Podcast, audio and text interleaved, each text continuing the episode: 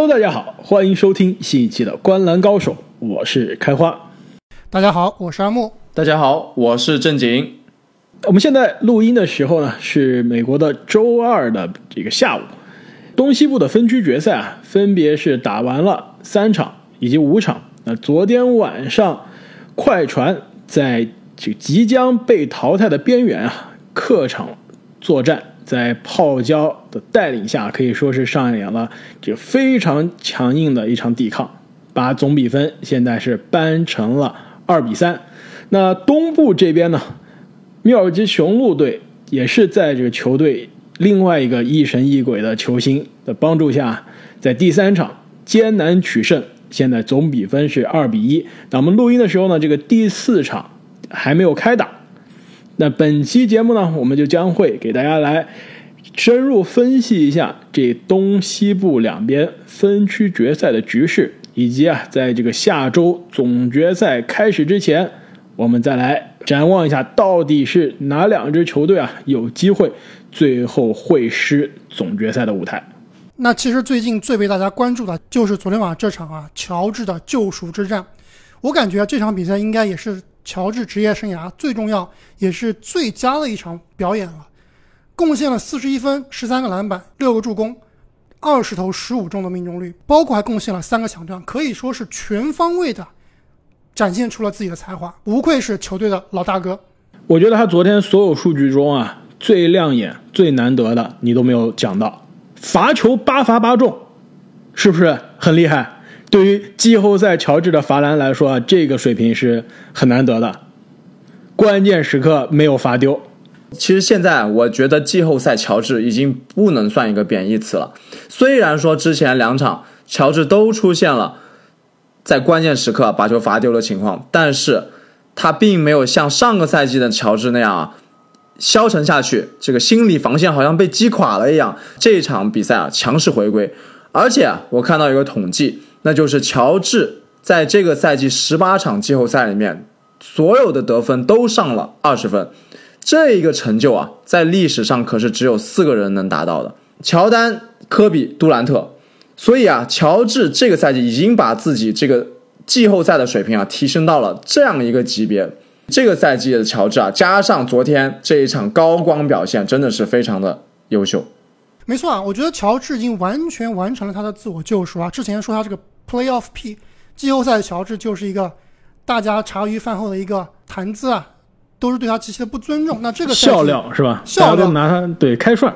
但是这个赛季他的表现，我觉得无论未来的比赛他到底是多拉胯，或者说这个他带领的快船队啊能不能进入总决赛，他的自我救赎已经完全完成了。而且我觉得乔治在这个系列赛，包括这个季后赛的表现啊。给他在未来进入名人堂也是加入了一个非常大的筹码。而且，其实我们上期节目刚刚聊到啊，这个乔治，他到底这个蜕变背后的原因是什么啊？我们当时还有个理论，对吧？我说这个乔治，步行者当时的乔治当老大，季后赛一直都挺硬啊，跟詹姆斯还可以对刚。但是后面做老二，无论是在雷霆还是在去年的快船，都是让人觉得非常的不放心。但是现在没了卡哇伊之后，我觉得乔治可能真的是。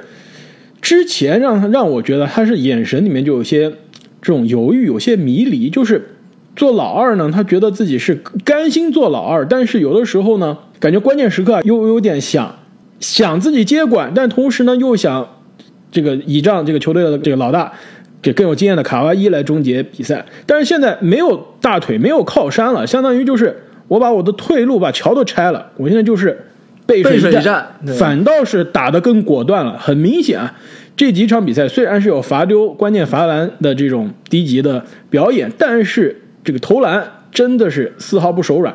而且他这个赛季季后赛的这个篮板真的是有点可怕，是吧？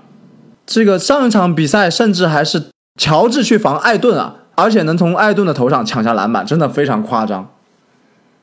这点我非常同意啊！乔治的表现其实不能完全体现在他的投篮能不能投进，得分能不能过三十分啊。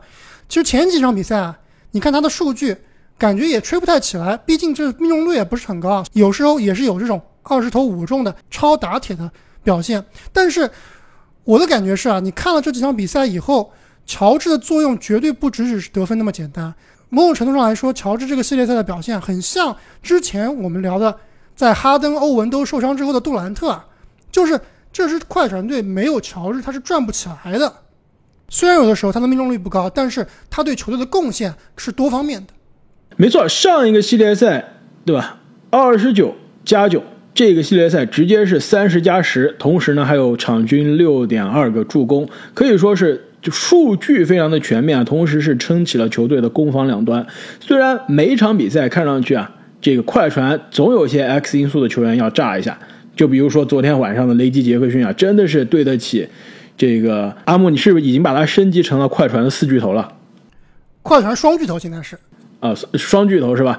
莫里斯和曼恩都已经退位了，已经退位了。那就是说，在进攻上啊，没没错啊，这个雷吉杰克逊真的是对得起雷吉的这个名字啊。这季后赛让我看到了仿佛雷吉米勒的这个三分球的手感，而且他这个季后赛的表现是非常稳定的，并不是说一轮一场鬼一场神啊，吃饺子，基本上每场比赛都是二十分左右，比莫里斯靠谱，比莫里斯靠谱多了。而且雷吉杰克逊这个赛季打完以后就是自由球员了，我感觉他现在的这个价值啊，应该是。超过两千万的价值，没错啊，他现在的这个合同好像是两百三十几万，两百三十多万的这个合同真的是太便宜了。考虑到他今年季后赛的这个发挥啊，其实今年自由球员市场，我觉得他应该是一个非常抢手的大鱼。而且这场比赛其实说乔治是历史级的表演，但最后我觉得真正杀死这场比赛就是雷吉杰克逊。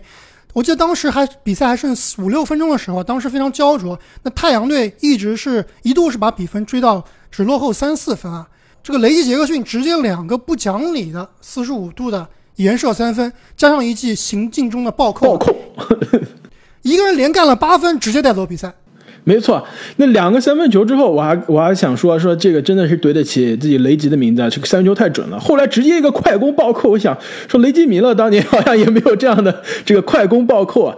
虽然我觉得啊，这个快船总有角色球员关键时刻能站出来，包括上一轮的曼恩啊，但是你现在想一下，这个关键啊还是保罗乔治，对吧？关键还是保罗乔治对于球队的这个进攻。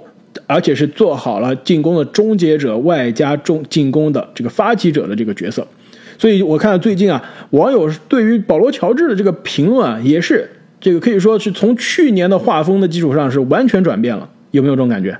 没错啊，其实最近不管是虎扑啊，还是抖音上最热门的一个话题啊，就是到底谁才是今年的联盟第一人？有这个大 V 说啊，今年乔治的表现他就是联盟第一人，我不知道两位怎么看？你们认为当今联盟的第一人到底是谁？或者说你们评判第一人的标准到底是什么？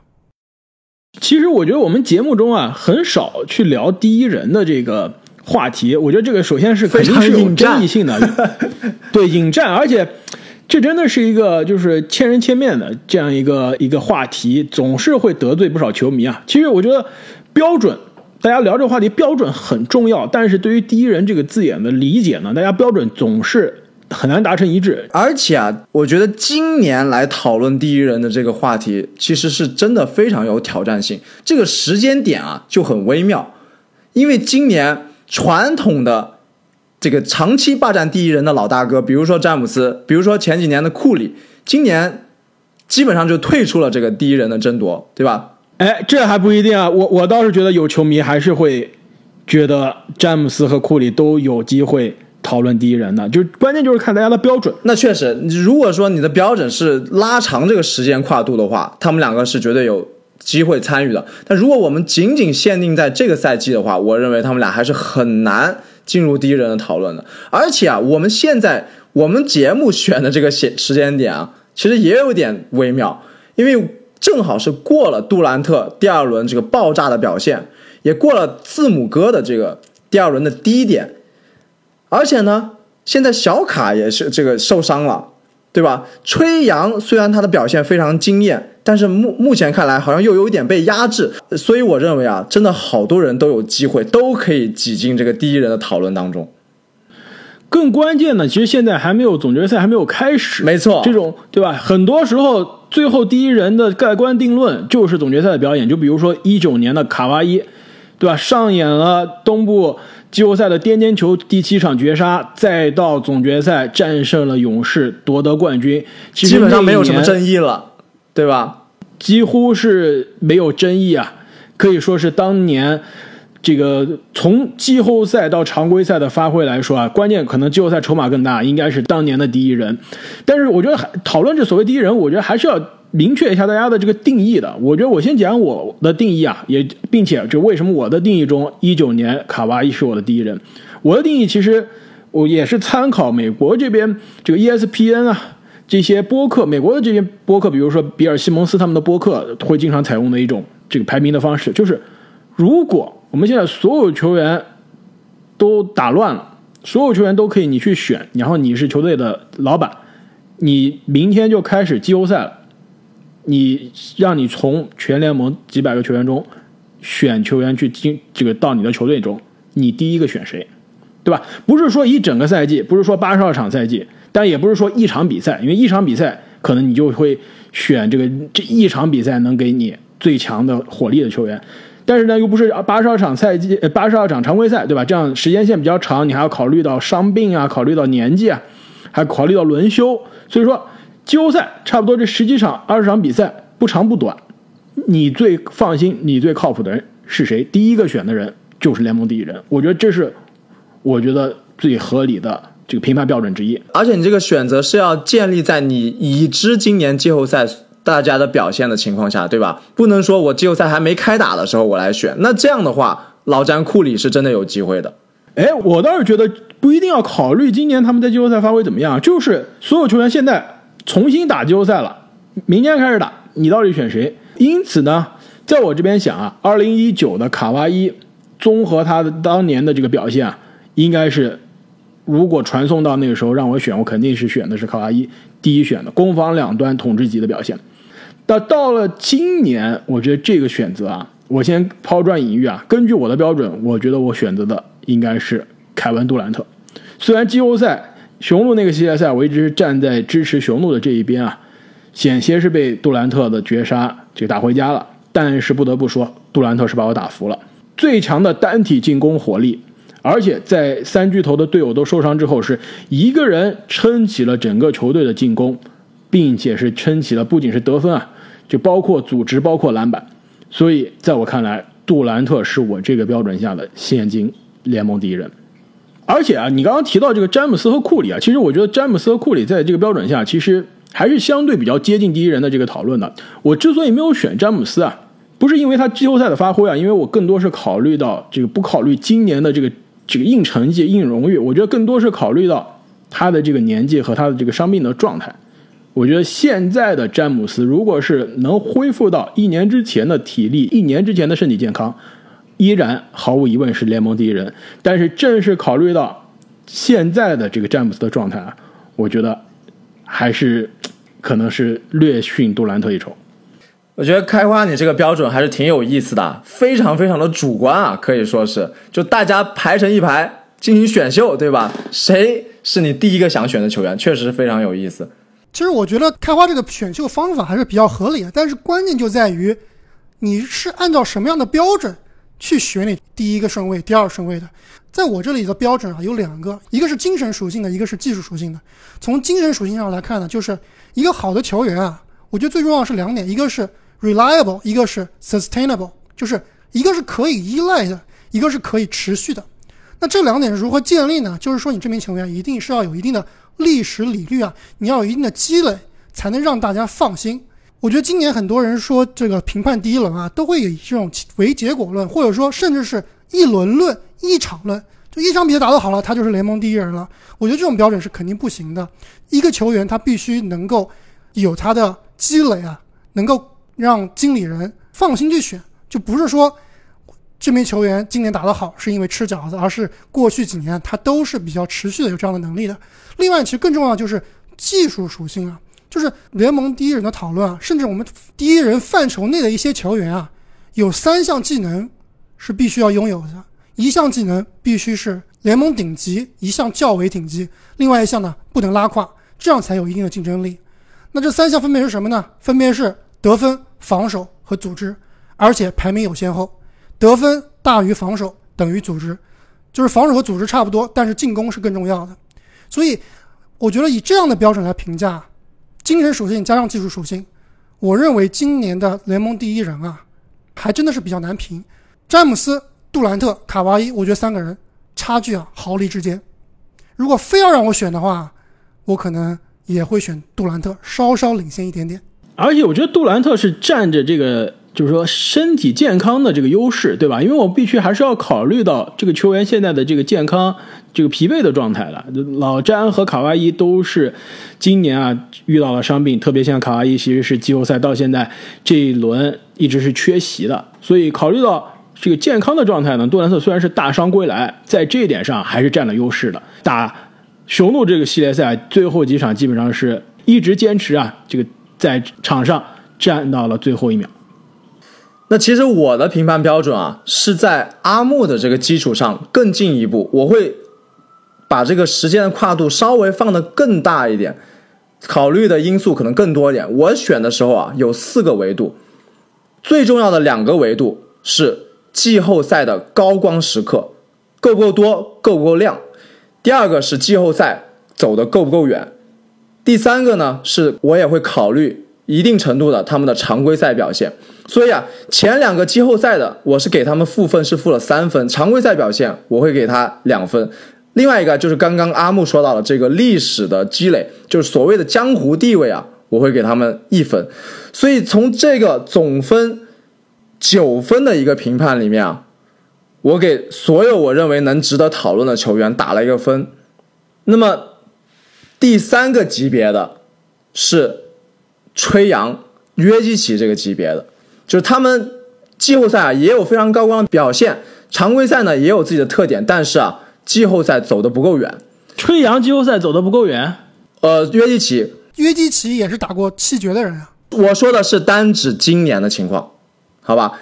今年的情况，吹杨常规赛吃亏，而且江湖地位不够。约基奇呢，就是季后赛走的不够远。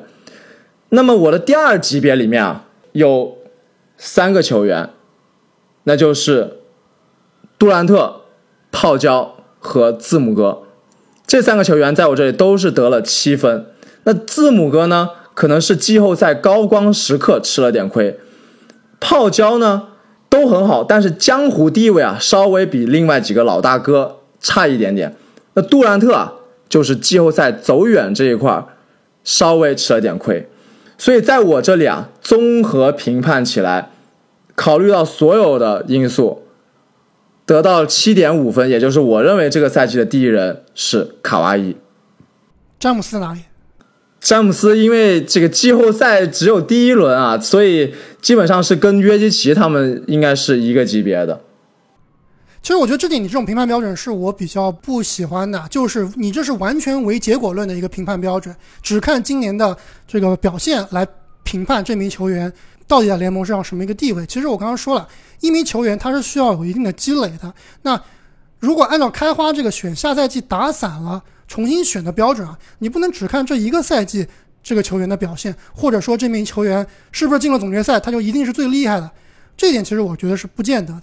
所以我认为今年能够排进这个第一人讨论的人啊，有刚才我说的詹杜卡，对吧？还有包括字母哥、约基奇，可能有保罗乔治，另外可能还会有东契奇、吹杨。毕竟啊，他这个积累是太少了，从来没打过季后赛，之前也没有进过 NBA 最佳阵容，所以他这个状态，虽然我是很喜欢吹杨，而且我认为他的未来也是非常光明的，但是仅以一个季后赛的表现来看。他很难是能够进入联盟第一人的讨论，所以我也没有选吹杨啊，对不对？但是我觉得阿木你说的这个评判啊，也有点偏激了。毕竟我们讨论的是今年的第一人，那我们不是讨论近十年，不是讨论近五年的第一人，所以今年的权重，我认为必须要加大。而且我也讨论了历史的积累，对吧？所以江湖地位在我这里也是有权重的，常规赛表现也是有权重的。但是你必须这个时间限定。你是必须要考虑的，那我不能说，那我我讨论第一人，那我还把乔丹也放进来了，对不对？我觉得我你们俩的这个标准，我觉得是侧重点不一样，不能说谁对谁错，就是大家关注点不一样。我觉得正经的标准呢，他可能更加关注这个球员他的这个硬荣誉，就是常规赛的荣誉。季后赛的战绩，就比如说杜兰特，对吧？季后赛虽然个人数据非常的爆炸，高光时刻可以说是今年季后赛最高光的个人时刻了，但是呢，这个球队的战绩受到了一些挑战，这个第二轮就淘汰了，跟大家的这个开赛前的期望呢是有点落差的，因此呢，在这个得分上可能受到了一些惩罚。然后阿木，我觉得你的标准可能跟我的更加类似啊，你是关注的这个球员的个人的表现能力、能力以及他，呃，可能今年的权重更强，但是你要参考他这个今年的这个表现是不是有一些偶然性的，就比如说雷吉对，杰克逊，要联系上下文，对吧？就是比如说杜兰特为什么输，他是不是带着三巨头输的？就詹姆斯为什么首轮淘汰，他是不是自己有伤？他是不是好基友 AD 完全打不了，对吧？没错，其实我们一开始也讲了，就是能力这个东西就是非常主观的。你要你说我的这个评判标准里面完全没有考虑球员能力吗？这也不见得吧，对吧？我这个球员能力其实是一个默认指标，你必须要有一定程度的能力，必须要在刚刚阿木说的进攻、防守、助攻这三项里面非常突出的人，其实才能进入最后的这个决胜。只是你很难去把这个能力啊量化成一个指标。我觉得还是可以量化成一定的指标啊。就比如说我刚刚说的这个进攻、防守和组织，就比如说吹杨吧，进攻确实挺强的。刚刚我说了一项联盟顶级，他这个进攻是不是联盟顶级不好说，但是他的这个组织啊，应该是联盟顶级水平的。但是呢，另外一点就是一项不拉胯，吹杨的防守相对来说还是比较拉胯的，是在联盟所有球员里面啊，不是说全明星球员里面，所有球员里面是平均水平以下的。所以我觉得这样的球员啊，他是有一定的短板的，在评判联盟第一人或者说联盟最好的球员里面啊，他这样的球员是比较吃亏的。包括之前无敌的库里啊，其实库里一直都是防守上是有短板的，所以这就对于他在评判第一人或者联盟最佳球员的时候有先天的劣势的。不得不承认啊，篮球还是要有身高、有臂展这样基础的这个硬件条件啊，还是对他的发展是有非常大的帮助的。不是说小个球员不能够成为第一人，但是比起大个球员来说，他的难度是大了很多的。这一点我倒是非常同意啊，所以说吹杨确实很难，你最终进入比如说前三个人的讨论，就是因为这个防守端的拉胯。但是如果你把一项技能做到极致啊，比如说我们考虑一五一六赛季的库里的话，我想十个人可能有八个人都要选他是第一人，对吧？因为他把进攻这一端做到了极致。但是库里的防守跟吹杨还是不是一个级别的。我觉得吹杨是属于放眼全联盟所有人都是在拉胯。去年可能是联盟倒数啊，今年不一定是倒数，但还是在属于联盟的这个平均水平以下的。库里巅峰时刻啊，可以说防守不加分，但绝对不拉胯。联盟平均水平以上应该是有可以的，说不差。绝对不差。因此，其实吹杨如果他真的是想要在联盟的这个第一人讨论中有更大的筹码，他的这个防守必须有所提升。哎，我觉得其实刚刚我们讨论啊，有一点非常有趣啊，我们都漏掉了一个球队，对吧？我们聊聊了有这个快船的保罗乔治，然后你们俩也提名了卡哇伊，我们也聊了雄鹿这边的字母哥，其实也是可以进入第一人的讨论啊。同时呢，我们刚刚也聊了这个吹杨，相对是比较有争议的一个人选。但是现在四支球队剩下来一支啊，这个菲尼克斯太阳、布克和保罗，我们居然连提名、连讨论都没有讨论到，是不是有一些不应该啊？特别是克里斯保罗啊，虽然这个季后赛又是有受伤，又是有新冠，常规赛的表现肯定可以说是非常的出色，而且比比我们刚刚提到的很多球员的常规赛表现是出色的。就比如说吹杨，比吹杨，我觉得克里斯保罗的常规赛应该是超过吹杨的。联盟二阵，并且是在投票中是获得了第一阵容的这个二十三个第一阵容的票，而且还获得了这个 MVP 的票选的这个投名要投票。为什么我们现在把菲尼克斯太阳的两个后卫都没有放进这个讨论？我觉得先讲布克吧。布克这名球员现在，如果用我刚才的标准啊，布克三项里面仅有一项进攻是联盟有时候顶级的，偶尔顶级。他的进攻也是非常不稳定的。他的防守基本上就是中游甚至以下的水平，他的组织呢也就那样。所以我觉得布克的硬件，他是起码是他以现在的硬件，他的技术是永远不可能进入 NBA 联盟第一人讨论的。我觉得永远这个有点夸张了，有潜力，我觉得还是有潜力的。他他是有这个防守，的确进入联盟的时候比现在还差，但是一直是态度不错，但是防守的硬件有点差，但是是我觉得是有机会提升的。组织我也是觉得他是有潜力可以可以进步的。虽然这话说的比较重啊，但是我认为啊，布克包括之前打得非常好的米切尔，包括上个赛季打得非常好的穆雷这样的球员，这样类型的球员，他是永远不可能进入联盟第一人讨论的。就是作为一个后卫，只有进攻、组织和防守都没有提起来的情况下，他的上限虽然很高，但是他的地板确实是比较不稳的。就是你投手啊，总有投不进的时候。当投手投不进的时候，你就必须要依靠你的别的技能来给球队做出贡献。那这样类型的球员，我觉得是比较难的。那说回保罗啊，我不知道你们觉得保罗在从疫情回来之后啊，打得好还是不好？我认为保罗打的是不好的，有点头铁。我认为保罗一个是头铁，而且我觉得他是拖节奏啊。就特别是昨天这场比赛，虽然看保罗最后的命中率还可以，虽然看保罗最后也有八九个助攻啊，但是自从保罗回来以后。球队的速度明显变慢，节奏变慢，传切呢也比较停滞。我记得正经当时是在第四场或者第三场的时候啊，在我们聊天的时候说，我看保罗打球有点毒啊。当时我看了一下赛后数据，哎，十个助攻以上。我想这可能是我们看球看的有点片面了。但我看越看到后来，越觉得保罗虽然场场场均八九个助攻，但是真的是有点毒，有点拖节奏。可能在领先控场的时候啊，这样的打法是比较稳定的，比较能控制住节奏。但是在追分的时候啊，感觉这样打法又并不是非常的合理。所以我认为保罗他离联盟第一人啊，包括现在年龄年纪也大了，防守是绝对没有巅峰时候的水平了。所以他还是很难排入进入我们这个联盟第一人讨论的。其实按照我刚刚的那个标准啊，保罗的得分应该是跟吹杨一个级别，甚至比吹杨更高啊。但是呢，我们哎，这个我不同意。保罗绝对是没有吹杨那么爆炸的。你让保罗一场比赛得四十分，真的是非常的难啊。但是可以得十五个助攻啊，对吧？但而且他的常规赛的荣誉加成还是比吹杨更高的。但是呢，为什么我也忽略了保罗和布克呢？就是当你想一想这个太阳的第一人是谁，其实你都有点想不清楚。所以我就干脆不要再讨论，把他们其中一个人拎出来讨论联盟第一人了。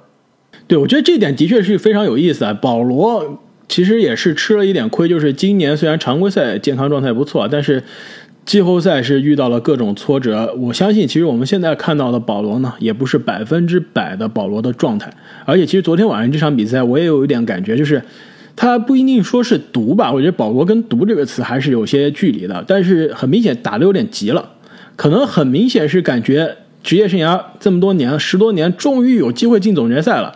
就差这一场赢了，就第一次进总决赛，真的是有点急了，很想是可以终结比赛啊，就把球队把自己第一次带进总决赛的大门。但是呢，明显是打的没有之前更加合理了。但是啊，其实我是很想把保罗放到这个联盟的第一人的讨论，我觉得肯定不是第一人。但是呢，其实如果按照我的那个标准啊，虽然那标准是有点主观，让你去选这个马上。打季后赛了，让你去选球员，我觉得保罗应该是在我球队中比较早会被选走的，还是让人靠谱啊。毕竟这季后赛的经验，而且攻防两端都是相对比较优秀，而且组织呢，这个年纪依然还是联盟的这个一线的标准。只按照阿木的这个三个这个维度来看啊，其实三个维度都不差。可能现在这个年纪进攻有点差，但是上一个系列赛我们也看到了，他也是有可以给你这个三十多分的爆炸表演的。所以完全健康，这个没有受到新冠影响的保罗啊，依然我觉得是在我这边可以进入第一人的讨论，虽然跟第一人是有一些差距。哎，两位啊，我觉得我们这个第一人的讨论要打住了，这应该是我们灌篮高手历史里面啊，不光是这个话题最敏感，也是我们三个人争论这个观点最不同的。我觉得不能再聊了，再聊我们就要打起来了。就幸好我们是线上录音的，之前我们三个人坐在这个录音室里一起录音，就不敢这么聊，是吧？怕当时就直接可以打起来了。现在线上也打不起来，只能约架了，是吧？下次再讨论这种敏感话题，你们要提醒我，我得带着家伙去。我觉得这个话题的确是非常有争议啊，也是我看最近网友讨论的是非常的这个争执不下。没错啊，其实对于这种比较主观、比较虚的话题啊，我们讨论的时候还是需要尽量的理性。就每个人有每个人的观点是没有问题，但是还是要有理有据。我觉得看篮球啊，最好不要是去为了捧一个球员去无限贬低另外一个球员。我看这么多年球，包括我们节目也做了两年多啊，我认为最单纯的去欣赏篮球还是最好的。你可以不喜欢一名球员，你可以不喜欢他的风格打法，但是我觉得你没有必要去恨一名球员。没错啊，包括之前我们的节目里面也有吐槽过乔治，对吧？也有说过威少头铁。但是啊，当他们打得好的时候，我们也是会去欣赏他们的比赛。这样的话，我觉得是一种比较理性的态度。就像尼克斯，对吧？虽然我们经常说尼克斯不不行，但是尼克斯真的出成绩的时候，我们也是第一时间给尼克斯的球员道歉。我看现在很多网友被带这个风向，就比如说之前某位顶流主播就说：“哎，联盟某位顶级球星，他连 CJ 麦克勒姆都换不了。”他打的还不如肯巴沃克这样的球员，我觉得这种极具带个人恩怨、感情色彩啊是没有这个必要的。看球啊，还是图个乐子。对，而且我觉得还是看球也好，这个讨论也好，也是要这个接受、包纳不同的观点。虽然我觉得我们三个人对于第一人的这个观点不一样，标准甚至都有些出入啊，但是我觉得也是不一定存在谁高谁低，谁更加正确。谁更加合理，对吧？我觉得是一个相互讨论，没错，是一个相互讨论、相互学习的一个过程。而且我也非常同意你的观点，没有必要带着太多个人的主观的色彩捧一个球员来贬低另一个球员。就比如说上个系列赛，虽然字母哥赢了，对吧？但是我还是这个非常心服口服的认为杜兰特是更优秀的球员，而且我真的觉得杜兰特是比字母哥高一个档次的。虽然我特别不喜欢字母哥这样的比较糙的打法，但是最后字母哥也是把我打服了，也看到了这小伙子有这种不服输的精神，包括他的技术层面水平也是有很好的提高的。太虚伪了，你们两个人互相吹捧对方的球星，不如我们来回到这个真正的讨论，讨论一下真正的第一人米德尔顿快要把雄鹿带进总决赛了吧？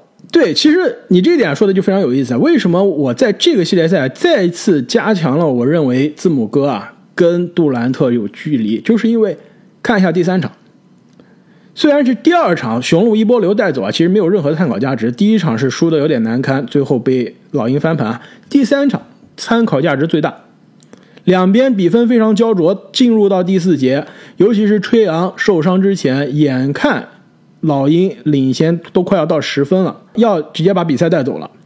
站出来的是谁？不是字母哥。是米德尔顿，第四节二十分，尤其是关键时候追分的那连着八分啊，完全是把比赛的势头逆转过来了。而且三分球要三分就有三分球，要这个这个中距离单打有中距离单打，要防守抢断有防守抢断，要快攻下篮下都有。关键时刻拯救比赛的不是字母哥，是米德尔顿。如果字母哥真的是联盟第一人。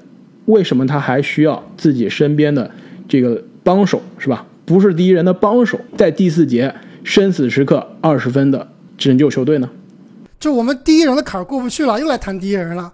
这确实，字母哥按照我刚才的维度啊，进攻、防守和组织，字母哥的防守联盟顶级，甚至是第一人的水平。字母哥进攻虽然说季后赛可能场均三十分，但是我说这个进攻啊，不仅仅是要看。数据得分，而是看你的进攻手段。字母哥他的进攻是非常有局限性的，就基本上雄鹿现在的战术就是前三节字母打基础，第四节呢让米德尔顿或者霍勒迪来终结。其实我最近看到推特上这个帕金斯有一个说法，我觉得挺有趣的，就是我们之前说公牛王朝啊，乔丹是蝙蝠侠，皮蓬是罗宾，两个人相得益彰，互相成就。那帕金斯是说啊，这支雄鹿队字母哥虽然是两届 MVP，球队得分最多，但是。他就是个罗宾啊，这个球队的米德尔顿才是真正的蝙蝠侠，才是真正的乔丹，是吧？没错。所以字母这种球员，我觉得强就强在这个罗宾啊，他太厉害了，以至于你配的蝙蝠侠，甚至是可以是个山寨的蝙蝠侠，不需要超巨蝙蝠侠，你就可以冲冠军，对吧？我现在很慌啊，这一轮东西决，我感觉我很有可能要买球衣了。我猜的老鹰和快船现在都是落后的状态，所以你们觉得最后谁能进总决赛？我觉得这一组两边系列赛啊，还是受到伤病的影响非常的重。虽然我现在猜的两个球队啊都在领先啊，但是还是有一些不确定性的。先说继续说老鹰这边啊，老鹰这边其实我们现在录音的时候，吹杨的伤势应该是还没有一个定论。第四场到底能不能打，现在是一个未知数。据说呢，吹杨今天早上是参加了球队的投篮训练的，但是现在的这个伤病的状态依然是出战，这有可能不出战。因此呢，这个如果这个系列赛吹杨要缺一到两场，那雄鹿的机会是非常的大，很可能是直接就带走这个系列赛了。但是如果吹杨这个脚踝、这个脚部的受伤问题不大的话，我觉得其实这个系列赛还有的打。虽然我是看好雄鹿这边啊，但是系列赛开始之前，我还是觉得这个系列赛是要打七场的。两边其实可以说各有优势，各有劣势。但是如果老鹰全勤啊，因为我们考虑现在还没有亨特，对吧？雷吉什回来状态也并不是特别好。如果老鹰全勤啊，其实老鹰的这个多点开花还是可以给雄鹿造成非常大的压力。确实，我认为吹阳这个脚踝扭伤啊，就是一个转折点，很有可能啊，就算他后面能够打，也是带伤上场。我们看到上场比赛，吹阳在第四节他的表现跟前三节完全就不是一个状态。空位投篮投不进，突破比较犹豫，而且最关键的是啊，他在关键时刻都不敢去要球持球了。他对于自己的脚踝可能并不是非常的自信啊。其实我现在这几场比赛看下来啊，雄鹿确实是实力更强的那一方，尤其是在他们的主场啊，基本上是呈现一个碾压的状态。这个比赛回到老鹰的主场，可能变数会更加多一些。现在再加上吹杨这个伤势啊。老鹰要想突出重围，真的是需要很大的变数了。如果不出意外，应该还是雄鹿现在更胜一筹。那快船这边两位怎么看呢？我不知道两位有没有看到一个最新的统计啊，就是泰伦卢作为主教练啊，在职业生涯面临淘汰的比赛中，你们猜他的胜率有多少？好像是百分之八十五。其实想一想，呃。当年二零一六年，他连着三个淘汰的比赛都赢了，对吧？二零一七，呃，总决赛输了；二零一八总决赛输了。那因此这样算下来的话，差不多是。但二零一七、二零一八都是直接淘汰赛的时候输了，而且二零一八的时候首轮还打了个七场，而且这东部决赛好像也是七场。所以这么一来算，他这个淘汰赛的胜率应该还挺高的，百分之八十五左右。一共十二场比赛，十胜两负，联盟历史第一，吓不吓人？卢指导的命是真的硬啊！真正的联盟第一人，原来竟在这里。对，十胜两负，这差不多真的是百分之八十到八十五之间了，非常的可怕。但是这个系列赛啊，也是要看一下伤病的。其实系列赛开始之前，我说。保罗很可能两场之后回来，的确是回来了。但是卡哇伊这个系列赛，你们俩觉得我们能再看到他吗？我感觉今年都看不到卡哇伊了。我觉得应该是这个隐藏了消息啊，估计应该是大概率赛季报销了。没错，这跟我们其实在系列赛开始之前的判断也是比较一致啊。所以独木难支的泡椒，即使真的是联盟第一人。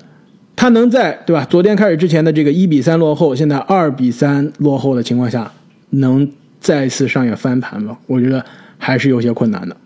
如果他翻盘了，那他就是第一人，毫无疑问。你怎么不说？如果翻盘了，雷吉杰克逊就是联盟第一控卫呢？说不定最后两场是靠雷吉的绝杀呢。感觉不靠雷吉也真翻不了盘啊。说不定考辛斯呢？重新拿回联盟第一中锋的地位。其实 我们昨天这个比赛走远了，开花，乔治抱大腿，也不靠谱。哎，昨天这场比赛，你们别说啊，考辛斯真的是 X 因素啊，你说是不是？在祖巴茨受伤没办法出战的情况下，考辛斯打的挺好的。但是这个也是更归功于卢指导的使用人啊，真的是大胆。这场比赛我是真的没有想到考辛斯能打这么久的，而且非常有意思，点就是考辛斯上场的时候啊。反倒是对面打小球上萨里奇的时候，就对方上埃顿，考辛斯就下了。卢指导这边就是田忌赛马，就给你博弈，真的很有意思。你上小球，我上大球；你上大球，我就上小球。其实这一点真的是非常有趣。鬼魅的战术涌上心头。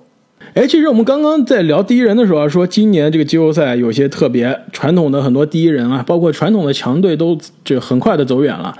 其实今年我们现在在看的这个欧洲杯啊，其实也是有点这种感觉，是吧？这个过去几届大赛的冠军、亚军现在都是早早出局了。这两位对于最近欧洲杯的比赛有什么看法吗？最后，让我们来插播一下这个足球的讨论。确实有点意思啊，就是我们看夺冠最大热门法国队提前出局啊，他们的头号球星应该是头号球星吧，也是可能是世界上可以去争夺第一人，这个世界第一人的。哎，我对吧现在第一人还有点难说啊，就年轻球员中有机会，未来就年轻球员中人气最高、最有实力，未来是朝着第一人去的球员。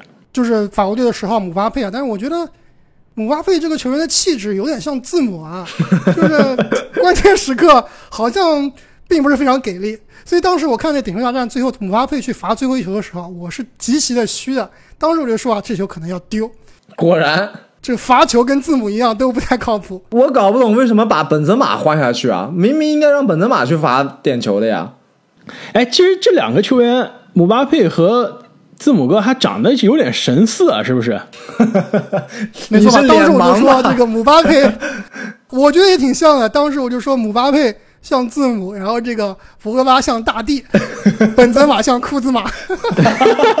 那这个库兹马绝对是呃这个全明星级别的库库兹马，兹马，对吧？是达到就可以单换利拉德了，这库兹马兑。现了他的这个职业生涯上限了。其实你们俩知道我是哪个队的球迷吗？就在足球，在国家队上，除除了支持咱们中国队之外，我来想一下，开花以你这个比较稳重、比较保守的性格的话，你应该是意大利的球迷，对不对？不对，我知道开花最喜欢的球星是亨利啊，所以你应该是法国队的球迷吧？没错，我就是法国队球迷啊。其实同样是支持字母哥，同样是支持姆巴佩啊。你现在阿木，你这样一点播，我倒是觉得这两个还真的有点像啊，都是有点，就是两个人都挺莽的，而且两个人都是什么呀？攻防转换非常厉害。你让他速度冲起来，杀到禁区，真的是无人能敌。二零一八年的世界杯成名作就让我们看到了，就是打得顺起来，速度快起来，攻防转换，这两个都是无敌。字母哥也是一样，但是一旦被对手限制住了，打成阵地战啊，这两个人还真的是有点虚。字母哥罚篮我们是知道的，其实姆巴佩的这个罚点球到底怎么样，我我其实一直是感觉还行，但是昨天这个关键时刻的掉链子啊，真的是让我觉得，哎，还真的有点字母哥的感觉。他不光是关键时刻掉链子啊，他作为球队的头号球星啊，欧洲杯一球都没进啊，这好像是有点说不过去吧？所以现在法国队被淘汰了之后，你们不如来盲预测一下谁会拿欧洲杯冠军吧，把这个也加入到我们这个送球衣的行列里面去。这个绝对不能送球衣，就不要拿我们的这个兴趣爱好来挑战别人的 专业是吧？专业。哎，其实说到送球衣啊，我们还要恭喜一下上一轮两位获奖的幸运听众。那么在微博上获奖的听众 ID 叫做栏目的班卓琴，那么喜马拉雅的喜米团上的获奖听众是这个喜米团的第四十二号听众，名字叫做 Aaron 徐。那也是非常恭喜两位啊！这个如如果还没有联系我们的话，赶快在微博或者喜马拉雅上给我们发私信。那你们选择的这个球队的 T 恤呢，我们就会直接送到你们家里。那么也是再次非常感谢各位听众朋友们对于我们节目的支持，我们下期再见。再见。再见。